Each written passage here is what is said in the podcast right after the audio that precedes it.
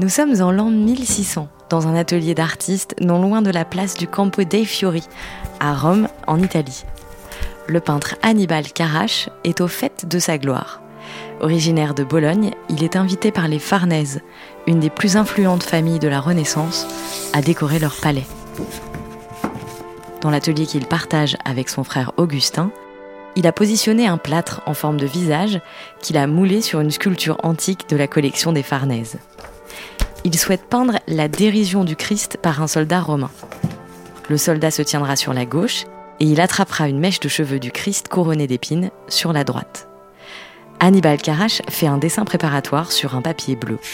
Pour le visage du soldat, il utilise le moulage de sculptures antiques. Et pour la main tenant des cheveux, il a demandé à un assistant de poser pour lui. Mais sous les traits de son crayon, le soldat semble tirer ses propres cheveux.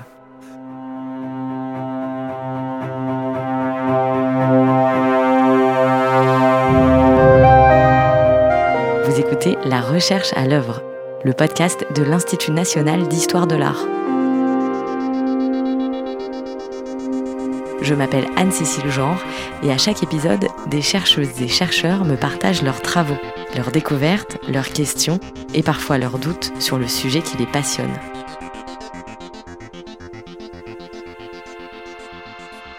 Le dessin a été considéré dès le XVIe siècle comme une sorte d'œuvre d'art à part entière alors qu'à mes yeux, c'est une œuvre d'art en devenir. Et le fait que le dessin a été conservé, collectionné, monté, exposé, l'a rendu, d'une certaine manière, imperméable à toute forme d'étude. Donc on l'a sanctifié, on l'a érigé au rang euh, d'œuvre d'art, et on l'a isolé d'une chaîne séquentielle préparatoire. Alors qu'il s'agit d'un élément qui appartient à tout un, un dossier ce qu'on appelle le dossier préparatoire. Donc mon travail a consisté à remettre le dessin dans un processus.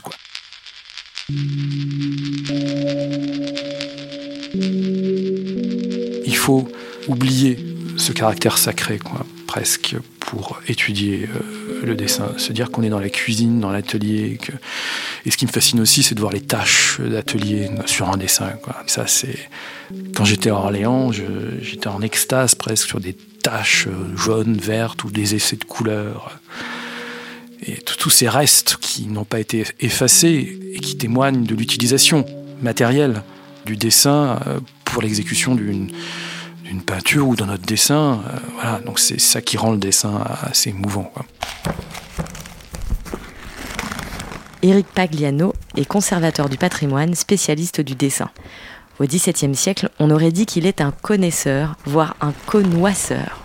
Il a développé une capacité visuelle particulière, partagée par un petit nombre de spécialistes dans le monde. Alors, il n'y a pas de règle, il n'y a pas de méthode de travail. C'est euh, une discipline constante qui consiste à, regarder, à intérioriser euh, des œuvres, à le faire presque de manière quotidienne.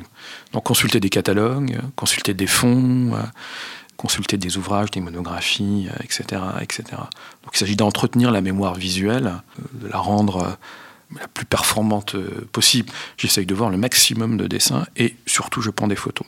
Je les classe par fond, je les reclasse aussi par artiste, donc il y a plusieurs modes de classement. Très souvent, j'imprime les dessins les plus importants et en fonction des sujets qui m'intéressent, je les fixe dans des petits cahiers. C'est en feuilletant ces carnets remplis de dessins qu'Éric Pagliano a eu l'idée de répertorier les lapsus visuels, anomalies et autres petites erreurs commises par les artistes. En 2000-2001, j'étais tombé sur un dessin qui est d'ailleurs dans, un des carnets, un grand dessin d'un artiste émilien qui s'appelle Bertoia, Jacopo Bertoia. Et euh, lorsqu'il était à Rome, euh, Cardinal Farnèse lui a demandé de peindre euh, une salle de son palais à Caprarola, une suite de saints ermites dans le désert. Sur la fresque, on voit le, saint, ermite, qui refuse les présents que lui donne une femme, donc image de la tentation classique, point de vue iconographique. Le saint stoïque résiste à, la tentation. et sur le dessin, c'est tout à fait le contraire. Il plonge les mains dans le panier. L'expression est à prendre presque au sens, sens littéral. Je m'étais interrogé sur cette défaillance iconographique, sur cette curiosité. Et euh, c'est à partir de là que vient mon intérêt porté aux erreurs iconographiques, aux lapsus, aux, déplacements, aux condensations. Le dessin préparatoire pour la dérision du Christ faisait partie des collections du musée des beaux-arts de Grenoble. En l'étudiant, Éric Pagliano voit une main, une mèche de cheveux, et il fait le rapprochement avec le tableau d'Annibal Carache exposé à Bologne en Italie. La main euh, du bourreau tient sa propre mèche. Alors que dans le tableau, bien entendu, la main du bourreau tire les cheveux du Christ. a une inversion. C'est assez curieux de, voir ce, retournement, ce déplacement, au sens euh, freudien euh, du terme. Alors comment le comprendre? Est-ce euh, inconscient, un lapsus? Est-ce un procédé d'étude? Ou s'agit-il tout simplement d'une plaisanterie visuelle? Alors j'utilise ce mot à dessein parce que son principal biographe, qui s'appelle Malvasia, parle de scherzo, de plaisanterie en italien, et euh, Annibal Carache, comme son cousin Ludovic et son frère Augustin, étaient adeptes dans leur atelier de toutes sortes de plaisanteries. Avec leurs assistants, ils dessinaient aussi des caricatures. On dit que Carache serait l'inventeur d'ailleurs de la caricature. Donc là, on peut se poser la question sur ce dessin. Parce que ce pas des choses qui sont évidentes. Hein sans connaître la peinture, euh, bon, c'est une tête, une main qui a une mèche, et ça s'arrête là. On ne naît pas connaisseur, on le devient. En l'an 2000, Éric Pagliano est nommé en tant que conservateur du patrimoine au Musée des Beaux-Arts d'Orléans. Sa première mission consiste à explorer un carton contenant un fond de dessin italien auquel personne ne s'était intéressé depuis un demi-siècle les conservateurs de musées ont préféré étudier les fonds de peinture et de sculpture au détriment des fonds de dessin. Tout simplement parce qu'après la guerre, on avait d'autres priorités. Il s'agissait de reconstruire les musées. Pour Orléans, il avait été détruit en grande partie. Et de montrer les œuvres qui sont exposées en permanence, c'est-à-dire les peintures et les sculptures. Le dessin, n'est pas exposé en permanence pour des raisons de conservation.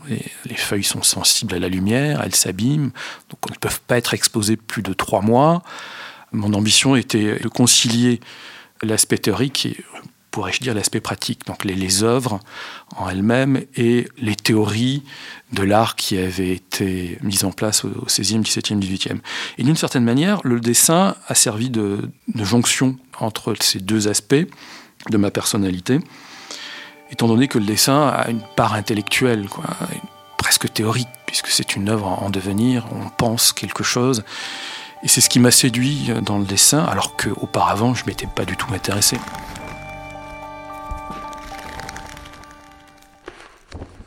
Je me suis formé sur le tas, au contact de connaisseurs euh, que j'ai fait venir au musée des beaux-arts d'Orléans, euh, français, italien, allemand, anglais, qui avaient une certaine expérience et qui m'ont beaucoup appris à leur contact, hein, le travail de l'œil et euh, presque du sport. Il s'agit de s'entraîner tous les jours et je me suis entraîné tous les jours avec ces connaisseurs et au contact de la collection, euh, bien entendu, que j'avais à, étudier.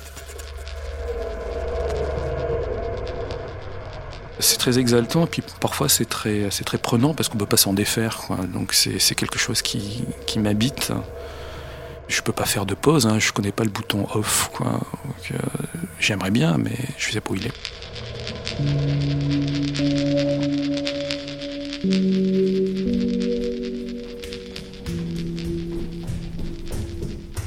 Les connaisseurs sont régulièrement appelés par les musées pour donner leur avis sur l'attribution des dessins, parfois mal étiquetés et mal conservés.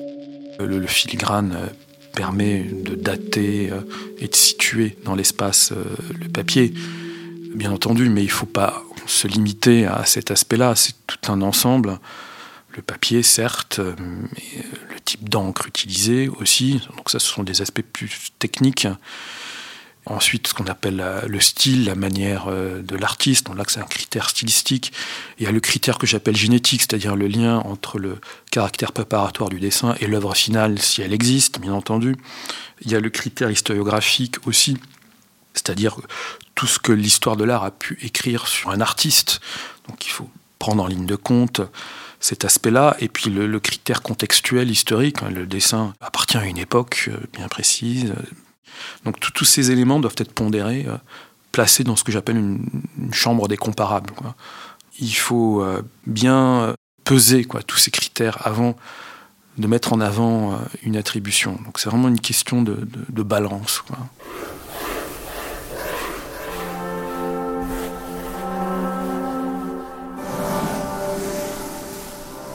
Au XVIe siècle, contrairement au siècle précédent, le papier n'est plus une denrée rare. Depuis le succès de l'imprimerie, il est même devenu facile de s'en procurer. La création artistique n'a jamais été aussi accessible. Hannibal Carache et ses contemporains dessinent donc énormément. Pour euh, le dessin italien du XVIe et du XVIe siècle, on retrouve des typologies communes, des catégories euh, qui vont des, ce qu'on appelle des premières pensées, hein, des, brouillons, pour utiliser ce terme assez sommaire, à des dessins plus fouillés qui sont des études de détails, de tête, de main ou des grandes études de composition très poussées qui précèdent l'œuvre d'art finale, ce sont généralement des cartons préparatoires à l'échelle une. Le dessin a une part de spontanéité qui euh, peut être utilisée effectivement en vue d'une œuvre précise, mais qui peut se contenter euh, à lui-même. Il est autosuffisant et c'est souvent le cas pendant l'œuvre d'un artiste qui s'appelle Federico Zuccaro, qui travaille à la fin du, XVIe siècle. On a dans son œuvre graphique toutes sortes de portraits de sa famille, d'individus, dans ce qui part à l'étranger, en, Grande-Bretagne, en France, dans les Pays-Bas. Il dessine ce qu'il voit. Il copie des œuvres d'art aussi d'autres artistes. Mais tout ça aussi peut être utilisé en, vue d'œuvres précises. Ça forme une sorte de documentation. Léonard, à ce sujet, est un artiste, bien entendu, différent de, ses contemporains. La plupart de ses dessins qui sont conservés à Windsor sont, des dessins qui ont été exécutés pour mieux connaître le monde. Quoi. Pas forcément et surtout pas même pour penser une composition. Raphaël, par exemple, la quasi-totalité des destins de Raphaël sont préparatoires à des œuvres. Pendant le cas de Caravage, on n'a absolument rien. Alors, dès le début du XVIIe siècle, on a dit que Caravage ne dessinait pas. Ça reste un sujet de débat parmi les historiens de l'art. Je doute qu'il n'ait pas euh, dessiné, il a été formé dans l'atelier de Peter Zano, qui était un grand dessinateur. en conserve des dessins de cet artiste. Donc il a appris à dessiner, il l'a dessiné. Mais comme il a quitté précipitamment Rome et d'autres villes, il a dû perdre tout son fond d'atelier. Et euh, certes, il n'est pas nécessaire de dessiner pour des compositions assez simples. Hein. Il n'y a que deux ou trois figures. Mais lorsqu'il s'agit de composer une mort de la Vierge avec euh, une dizaine de figures, euh, il a dû utiliser le dessin. Voilà. Mais on n'a plus de dessin de, Caravage et d'autres artistes caravagesques. Mais est-ce que c'est pas naturel de la part d'un artiste de ne pas vouloir laisser derrière lui ses brouillons et ses œuvres inachevées? Tout à fait. Michel-Ange ne voulait pas, c'est ce que dit Vasari dans la vie qu'il consacre au maître en question, ne voulait pas qu'on voit la souffrance qu'il avait enduré pour préparer euh, la chapelle Sixtine, enfin les, œuvres importantes qu'il a imaginées, euh, conçues pendant, pendant sa carrière. Et il a brûlé beaucoup euh, d'œuvres, il a fait en sorte qu'elles ne soient pas rendues visibles.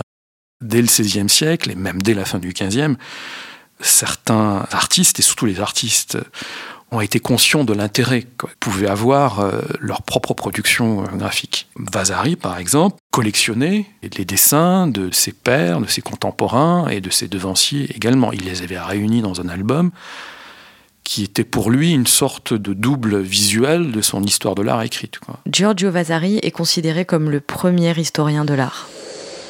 Prenons l'exemple de notre artiste, Hannibal Carache. Euh, on possède un certain nombre de dessins d'Hannibal Carache, beaucoup même mais beaucoup ont également disparu. Et on a aussi des anecdotes concernant son œuvre et également des dessins de, Ludovic et d'Augustin. Euh, il l'utilisait pour, euh, pour faire frire toutes sortes de choses. c'est une histoire qui est à prendre avec précaution. Hein. On possède beaucoup de dessins pour la galerie Farnèse à, Rome, qui sont de très grande qualité. Il y en a euh, qui ont été très très bien conservés et collectionnés des sons vivants. Notre dessin sur papier bleu de main et de tête aurait donc pu terminer en combustible pour faire cuire des pâtes chez les artistes bolognais. De la même manière, les dessins qui parviennent à Eric Pagliano sont tous des rescapés de l'histoire de l'art. Et ils sont des indices précieux sur le processus de création des artistes, ce qu'Eric Pagliano nomme la génétique. Alors la critique génétique littéraire est une discipline qui a été euh, fondée il y a bien une cinquantaine d'années par des spécialistes de la littérature. La genèse sont toutes les étapes qui précèdent la, réalisation effective d'une œuvre peinte ou là dans le contexte littéraire d'un livre euh, bien précis. Pendant le cas de Victor Hugo, il a légué tous ses manuscrits à la Bibliothèque nationale de France. Flaubert, tout a été répertorié, on sait où sont conservés tous les manuscrits. Et de toute façon, la prise de conscience, c'est au XIXe siècle qu'elle date, que les manuscrits doivent être conservés, tous les brouillons, non seulement les brouillons les plus sommaires, mais jusqu'au tirage revu et corrigé par l'auteur. Mais pour les dessins, malheureusement, la plupart des fonds anciens d'artistes ont été dispersés, sauf exception. Entre 2015 et 2020, Éric Pagliano a travaillé avec le Musée des Beaux-Arts de Lyon sur la question du drapé par différents artistes. À partir de leurs dessins, il est parvenu à reconstituer les méthodes de travail autant utilisées à la Renaissance qu'au XXe siècle. Dès le XVe siècle, on voit à l'œuvre ce processus consistant à étudier d'abord la figure nue avant de la draper. Donc ça, c'est une chose assez fascinante. Et euh, c'est l'objet d'ailleurs de tous ces cahiers, des, huit cahiers que j'ai constitués. Les artistes ont repris ce possédé. Alors la découverte principale est celle-ci. Picasso, en 1922, reprend cette étude, ce procédé de, recherche. Ça n'avait jamais été euh, réellement montré. Là, on a pu réunir tout un dossier préparatoire autour d'un grand tableau conservé au MoMA, Femme à la fontaine. Et l'un des dessins préparatoires montre l'une des femmes nues et drapée. Donc en 1922, lorsque Picasso est en Fontainebleau, non seulement il reprend des, des motifs euh, anciens, antiques et classiques, mais il reprend également des procédés ancien. Donc c'est cette jonction-là qu'on a montrée.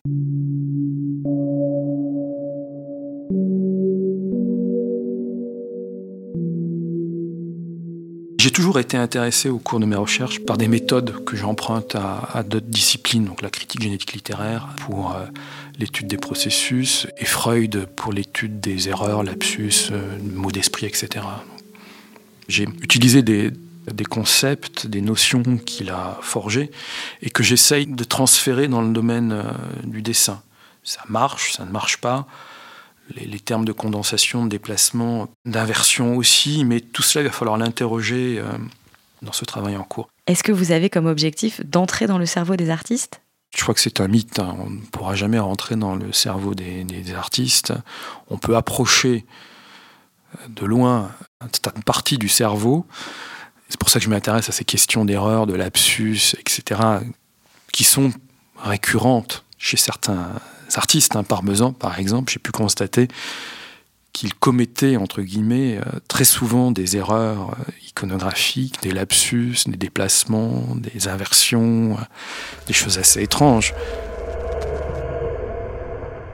Parmesan, c'est le nom francisé de Parmigianino, un peintre de la Renaissance italienne qui a laissé beaucoup de dessins préparatoires, et l'un d'eux est un bel exemple de lapsus. Un dessin conservé au musée du Louvre qui étudie une représentation qui est celle du mariage mystique de Sainte Catherine.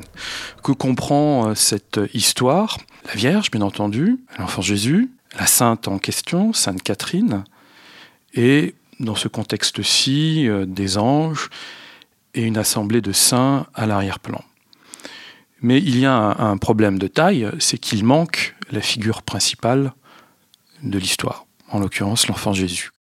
On pourrait croire et on pourrait dire qu'il y a une mise en réserve de l'enfant Jésus, c'est un procédé de recherche classique dans le domaine du dessin préparatoire. il s'agit de ne pas représenter un élément pour se concentrer sur un autre. Donc c'est un acte conscient, volontaire, calculé.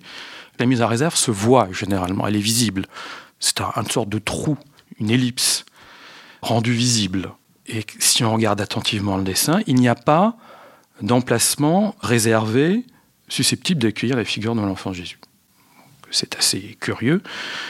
C'est comme lorsqu'on oublie un mot d'une certaine manière dans un texte, lorsqu'on écrit trop vite, des mots euh, ne sont pas du tout écrits ou bien lorsque l'on parle, où on intervertit les mots, ce qu'on appelle des lapsus dans le langage courant, lapsus calemi, lapsus linguae, les lapsus clavis aussi, un nouveau terme qui désigne les, lapsus lorsqu'on écrit sur un, clavier euh, d'ordinateur. Et là, euh, Parmesan a fait une sorte de, lapsus graphicae, on pourrait l'appeler comme ça. Il n'a pas représenter l'élément principal.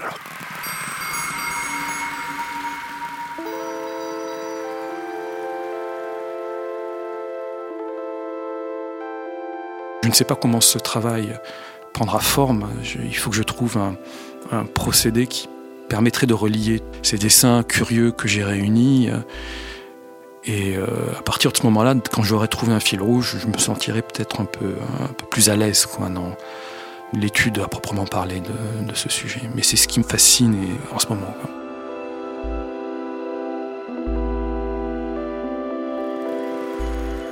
Très ému par les dessins. C'est ce qui m'émeut peut-être le plus euh, dans l'œuvre d'un artiste. Pourquoi? Euh, je, répondrais comme un homme du XVIIe et XVIIIe siècle, euh, ce sont les premiers feux. C'est ce qui intriguait et fascinait les, les artistes eux-mêmes, mais aussi les théoriciens, les premiers historiographes. C'est de voir surgir quelque chose sous la plume. C'est pour ça que tous ces lapsus, ces erreurs, toutes ces choses-là me, fascinent. C'est qu'on on voit euh, des restes de, de pensée, des, choses qui sont laissées à l'état brut. Quand on a la possibilité de voir les dessins de près, c'est ça qui euh, est le plus touchant peut-être.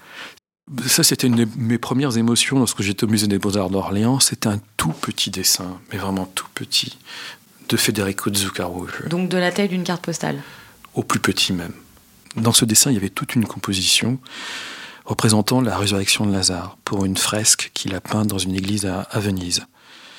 Et j'étais fasciné par le fait qu'il ait pu tout mettre dans cet espace aussi réduit.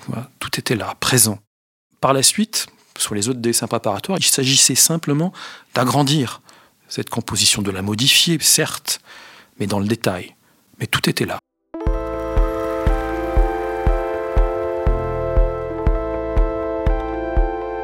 Le travail d'Éric Pagliano sur le lapsus donnera peut-être lieu un jour à une exposition, comme il l'a fait pour le drapé en 2019. C'était le dernier épisode de la première saison de La Recherche à l'œuvre, le podcast de l'Institut national d'histoire de l'art, en partenariat avec Beaux-Arts Magazine. Merci de l'avoir écouté. Si ça vous a plu, n'hésitez pas à nous mettre des étoiles et des commentaires dans votre appli de podcast préféré. Théo Boulanger a signé la réalisation et l'habillage musical. Guillaume Auguet a composé la musique du générique. Alessandra Danelli et Jean-Baptiste Costa de Bourgard ont assuré la production des épisodes sous la supervision éditoriale de l'INHA.